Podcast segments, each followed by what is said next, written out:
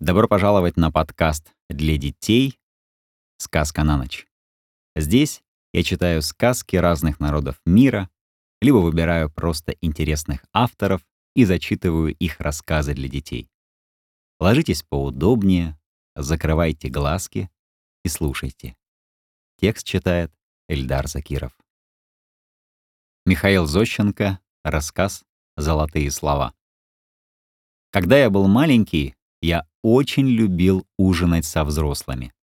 И моя сестренка Лёля тоже любила такие ужины не меньше, чем я. Во-первых, на стол ставилась разнообразная еда, и эта сторона дела нас с Лёлей в особенности прельщала. Во-вторых, взрослые всякий раз рассказывали интересные факты из своей жизни. И это нас с Лёлей забавляло. Конечно, первые разы мы вели себя за столом тихо, но потом осмелели, Лёля стала вмешиваться в разговоры, тараторила без конца, и я тоже иной раз вставлял свои замечания. Наши замечания смешили гостей, и мама с папой сначала были даже довольны, что гости видят такой наш ум и такое наше развитие. Но потом вот что произошло на одном ужине. Папин начальник начал рассказывать какую-то невероятную историю о том, как он спас пожарного. Этот пожарный будто бы угорел на пожаре, и папин начальник вытащил его из огня. Возможно, это был такой факт, но только нам с Лёлей этот рассказ не понравился. И Лёля сидела как на иголках. Она вдобавок вспомнила одну историю вроде этой, но только еще более интересную. И ей поскорее хотелось рассказать эту историю, чтобы ее не забыть. Но папин начальник, как назло, рассказывал крайне медленно. И Лёля не могла терпеть. Махнув рукой в его сторону, она сказала, «Это что? Вот у нас во дворе одна девочка». Лёля не закончила свою мысль, потому что мама на нее шикнула. И папа на нее строго посмотрел. Папин начальник покраснел от гнева. Ему неприятно стало, что про его рассказ Лёля сказала «Это что?». Обратившись к нашим родителям, он сказал «Я не понимаю, зачем вы сажаете детей со взрослыми? Они меня перебивают, и вот я теперь потерял нить моего рассказа. На чем я остановился? Лёля, желая загладить происшествие, сказала, «Вы остановились на том, как угоревший пожарный сказал вам «мерси». Но только странно, что он вообще что-нибудь мог сказать, раз он был угоревший и лежал без сознания. Вот у нас одна девочка во дворе». Лёля снова не закончила свои воспоминания, потому что получила от мамы шлепок. Гости заулыбались и папин начальник еще более покраснел от гнева. Видя, что дело плохо, я решил поправить положение. Я сказал Лёле. Ничего странного нету в том, что сказал папин начальник. Смотря какие угоревшие, Лёля. Другие угоревшие пожарные, хотя и лежат в обмороке, но все таки они говорить могут. Они бредят и говорят сами не зная что. Вот он и сказал «мерси». А сам, может, хотел сказать «Караул!» Гости засмеялись, а папин начальник, затрясшись от гнева, сказал моим родителям, «Вы плохо воспитываете ваших детей.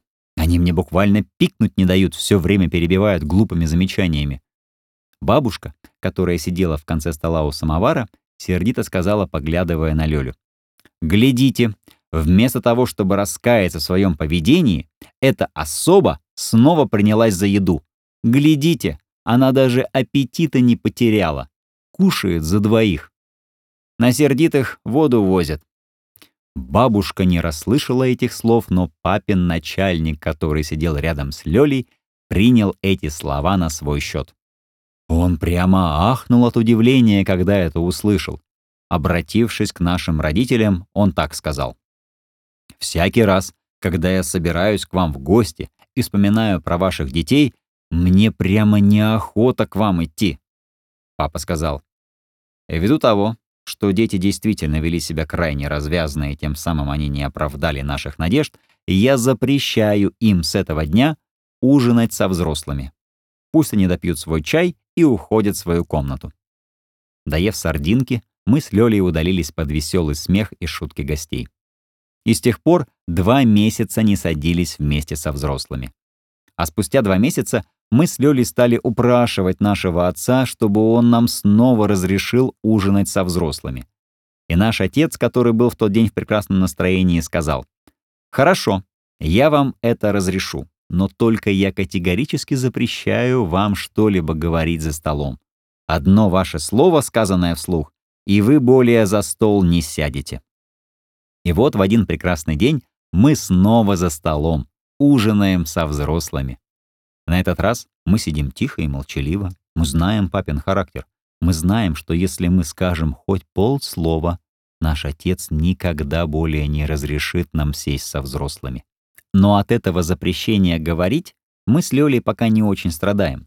Мы с Лёлей едим за четверых и между собой пересмеиваемся. Мы считаем, что взрослые даже прогадали, не позволив нам говорить. Наши рты, свободные от разговоров, целиком заняты едой. Мы с Лёлей съели все, что возможно, и перешли на сладкое.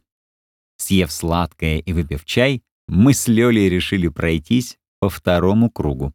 Мы решили повторить еду с самого начала, тем более, что наша мать, увидав, что на столе почти что чисто, принесла новую еду. Я взял булку и отрезал кусок масла. А масло было совершенно замерзшее. Его только вынули из окна. Это замерзшее масло я хотел намазать на булку. Но мне этого не удавалось сделать, оно было как каменное. И тогда я положил масло на кончик ножа и стал его греть над чаем. А так как свой чай я давно выпил, то я стал греть это масло над стаканом папиного начальника, с которым я сидел рядом. Папин начальник что-то рассказывал и не обращал на меня внимания.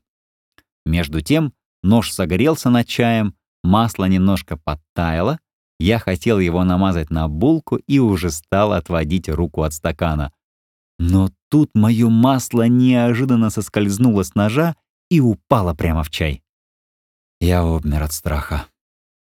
Я вытаращенными глазами смотрел на масло, которое плюхнулось в горячий чай. Потом я оглянулся по сторонам, но никто из гостей не заметил происшествия. Только одна Лёля увидела, что случилось. Она стала смеяться, поглядывая то на меня, то на стакан с чаем. Но она еще больше засмеялась, когда папин начальник, что-то рассказывая, стал ложечкой помешивать свой чай. Он мешал его долго, так что все масло растаяло без остатка. И теперь чай был похож на куриный бульон. Папин начальник взял стакан в руку и стал подносить его к своему рту.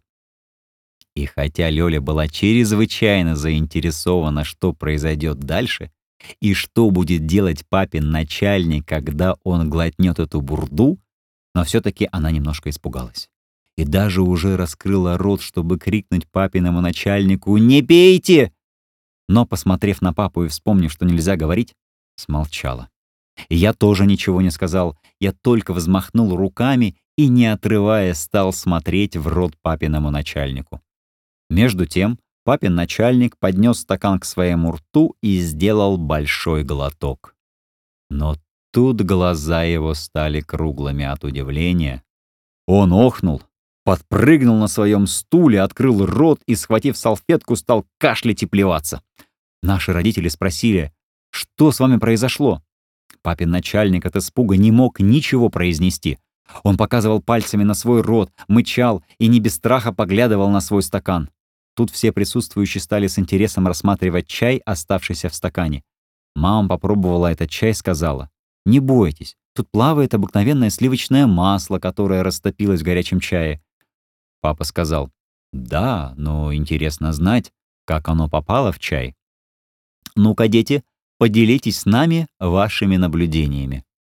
Получив разрешение говорить, Лёля сказала, «Минька грел масло над стаканом, и оно упало. Тут Лёля, не выдержав, громко рассмеялась. Некоторые из гостей тоже засмеялись, а некоторые с серьезным и озабоченным видом стали рассматривать свои стаканы. Папин начальник сказал, «Еще спасибо, что они мне в чай масло положили. Они могли бы и дегтю влить. Интересно, как бы я себя чувствовал, если бы это был деготь. Но эти дети доведут меня до сумасшествия». Один из гостей сказал, «Меня другое интересует. Дети видели, что масло упало в чай, тем не менее, они никому не сказали об этом и допустили выпить такой чай. И вот в чем их главное преступление. Услышав эти слова, Папин начальник воскликнул. «Ах, в самом деле, гадкие дети, почему мне ничего не сказали? Я бы тогда не стал пить этот чай». Лёля, перестав смеяться, сказала. «Нам папа не велел за столом говорить, вот поэтому мы ничего не сказали». Я, вытерев слезы, пробормотал. «Ни одного слова нам папа не велел произносить, а то бы мы точно что-нибудь сказали». Папа, улыбнувшись, сказал. «Это не гадкие дети, а глупые. Конечно, с одной стороны, хорошо, что они беспрекословно исполняют приказания. Надо и впредь так же поступать, исполнять приказания и придерживаться правил, которые существуют. Но все это надо делать с умом. Если бы ничего не случилось, у вас была священная обязанность молчать. Масло попало в чай или бабушка забыла закрыть кран у самовара, а вам надо крикнуть. И вместо наказания вы получили бы благодарность. Все надо делать с учетом изменившейся обстановки. И эти слова вам надо золотыми буквами выписать в своем сердце. Иначе получится абсурд. Мама сказала, или, например, я не велю вам выходить из квартиры. Вдруг пожар. Что же вы, дурацкие дети, так и будете торчать в квартире, пока не сгорите? Наоборот, вам надо выскочить из квартиры и поднять переполох. Бабушка сказала, или, например, я всем налила по второму стакану чаю, а Лёле я не налила. Значит, я поступила правильно? Тут все, кроме Лёли, засмеялись, и папа сказал, «Вы не совсем правильно поступили, потому что обстановка снова изменилась, выяснилось, что дети не виноваты. А если и виноваты, то в глупости, ну а за глупость наказывать не полагается. Попросим вас, бабушка, налить Лёле чаю». Все гости засмеялись, а мы с Лёлей зааплодировали. Но папины слова я, пожалуй, не сразу понял. Зато впоследствии я понял и оценил эти золотые слова. И этих слов, уважаемые дети, я всегда придерживался во всех случаях жизни. И в личных своих делах, и на войне, и даже представьте себе в моей работе. В моей работе я, например, учился у старых великолепных мастеров. И у меня был большой соблазн писать по тем правилам, по которым они писали. Но я увидал, что обстановка изменилась. Жизнь и публика уже не те, что были при них, и поэтому я не стал подражать их правилам. И, может быть, поэтому я принес людям не так уж много огорчений и был до некоторой степени счастливым. Впрочем, еще в древние времена один мудрый человек, которого вели на казнь, сказал, «Никого нельзя назвать счастливым раньше его смерти». Это были тоже золотые слова.